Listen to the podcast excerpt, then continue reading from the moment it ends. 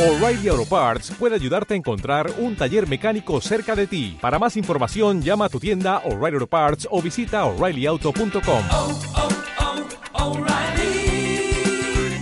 oh, Parts. Hola, bienvenido a este minicurso, los 10 secretos para emprender con éxito.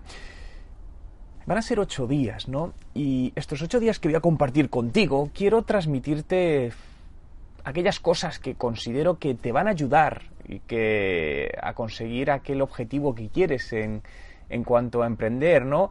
Eh, lecciones que he aprendido a lo largo de todos estos años a base de cosas que me han funcionado y otras que no.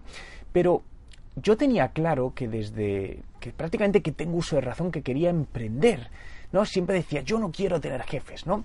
Pero cuando analizaba todo eso es por algo que hay detrás, no es por el mero hecho de no tener jefes. Y tenía claro que algún día montaría mi propia empresa. Lo que no sabía era, era cuándo, ¿no? Yo trabajaba en el sector inmobiliario, trabajaba para empresas y realmente le dedicaba muchísimas horas, pero notaba que me faltaba, que me faltaba algo y sabía que algún día llegaría esa idea que era la que me haría sentir que, que era la idea para comenzar. Y un día navegando por internet descubrí, ¿no? Todavía lo recuerdo, una web de coches para la mujer, eh, estaba en Australia, y el nombre era seadrives.com.au, lo recuerdo perfectamente. A partir de ese momento dije, "Mm, me parece buena idea, empecé a investigar. Vi que en España no, no había nadie y dije, wow, esta idea me, me apetece. Y empecé, ¿no? Así de sencillo. Pero claro, esto fue hace, pues fue en el año 2005, ¿no? 2004-2005.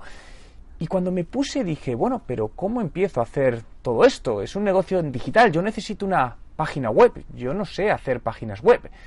Claro, y empecé a hacer un, una especie de plan, ¿no? De lo que me iba a costar hacer todo esto. Y tenía claro que quería hacerlo bien. Porque si no invertía en ello como debía, probablemente no me funcionase. Y la base de este negocio era la web, era su sustento. Por lo tanto, contacté con una, una, empresa, una empresa profesional en todo el tema de desarrollo web y les pedí un presupuesto. ¿no? Empecé a analizar todos los costes que tenía y me fui al banco y pedí un préstamo de 15.000 euros, lo recuerdo perfectamente. No simplemente el coste de la web, ya eran 5.000 euros el realizar eh, este portal ¿no? para, para este, esta página web. Y bueno, di el salto. En ese momento estaba trabajando para una empresa, como os decía, pero no podía dejarla. Yo tenía que vivir de, de algo. Entonces decidí durante un año compatibilizar ambos trabajos. La realidad es que en la empresa en la que estaba no comenté nada, ¿no? Porque Claro, si lo comentaba probablemente me podía generar algún tipo de problema o me podían querer echar, entonces dije, bueno, voy a apostar. ¿Y qué hacía? Aprovechaba esos momentos a la hora de comer, después del trabajo, a primera hora por la mañana me levantaba muy pronto para hacer reuniones y el proyecto empezó a generar cierto interés, ¿no? Y al poco tiempo vi que empezaba, poquito a poquito, el primer mes empezó a facturar 50 euros, después 100, después 140 y dije, bueno, no es mucho, pero parece que es algo que hay una atracción, ¿no? Empieza a funcionar. Y en el mes 12, justamente al año, llegué al break-even, recuperé esos 15.000 euros que había invertido y dije, wow, este es el momento de dar el salto y dedicarme tiempo completo a este proyecto. Tengo que reconocer que me daba muchísimo miedo, ¿no? Porque, claro, era dejar de tener un sueldo fijo a unos meses ganabas menos, otros más, pero dije, o lo hago ahora o no lo hago nunca. Y dejé mi trabajo y me dediqué tiempo completo a este proyecto. Y fue la mejor decisión que he tomado en mi vida. Desde entonces a día de hoy he seguido montando proyectos, ¿no? Pero sí cometí bastantes errores, ¿no? Tengo que decir que este fue el primer proyecto emprendedor, dicho de alguna manera, y el primero me funcionó y al raíz de ahí, bueno, fui montando distintas webs para la mujer, ¿no? Ellas conducen.com fue la primera, ellas se cuidan.com, ellas trabajan.com, hice una serie de webs, unas funcionaron y otras no, no tanto. Pero uno de mis grandes errores fue emprender solo. Nunca más lo hice. Eh, mi sugerencia es que nunca emprendas solo. ¿Por qué? Porque al final tienes una visión limitada de las cosas. Cuatro ojos ven más que dos. Y puntualmente además en este proyecto concreto, donde iba dedicado, destinado a un público femenino, me faltaba esa visión femenina, ¿no? Entonces, el no haber contado con esa persona a mi lado creo que limitó el alcance y el potencial que tenía que tenía el proyecto. Y a partir de ahí decidí además nunca, nunca emprender solo. Siempre buscar la pata que te complementa para ese proyecto, que lo hace necesario, ¿no? Porque muchas veces intentamos hacer todo nosotros y al final lo haces y crees que lo haces bien, pero no lo estás haciendo realmente bien, ¿no? Y es mejor repartir todas esas tareas. A mí me gusta verlo como una mesa, ¿no? Una mesa tiene cuatro patas. Si tú le quitas una pata, probablemente la mesa se sostiene, pero ah, se puede caer muy fácilmente. Si le quitas otra, se cae totalmente, ¿no? Por lo tanto, descubre qué patas necesita tu negocio para alcanzar lo más rápidamente posible tus objetivos, esa atracción. Insisto, la velocidad es una parte fundamental y muchas veces hay proyectos buenos con gente detrás muy buena, pero no consiguen alcanzar una velocidad, una atracción inicial que es la que te asegura, a lo mejor son 3, 4, 6 meses, donde ves que empiezas a crecer poquito a poco, poco a poco, no hay problema, pero hay un crecimiento, entonces a partir de ahí ya puedes hacer previsiones y escalar. Esta es, esta es mi experiencia, ¿no? Cuando, mi primera experiencia emprendedora.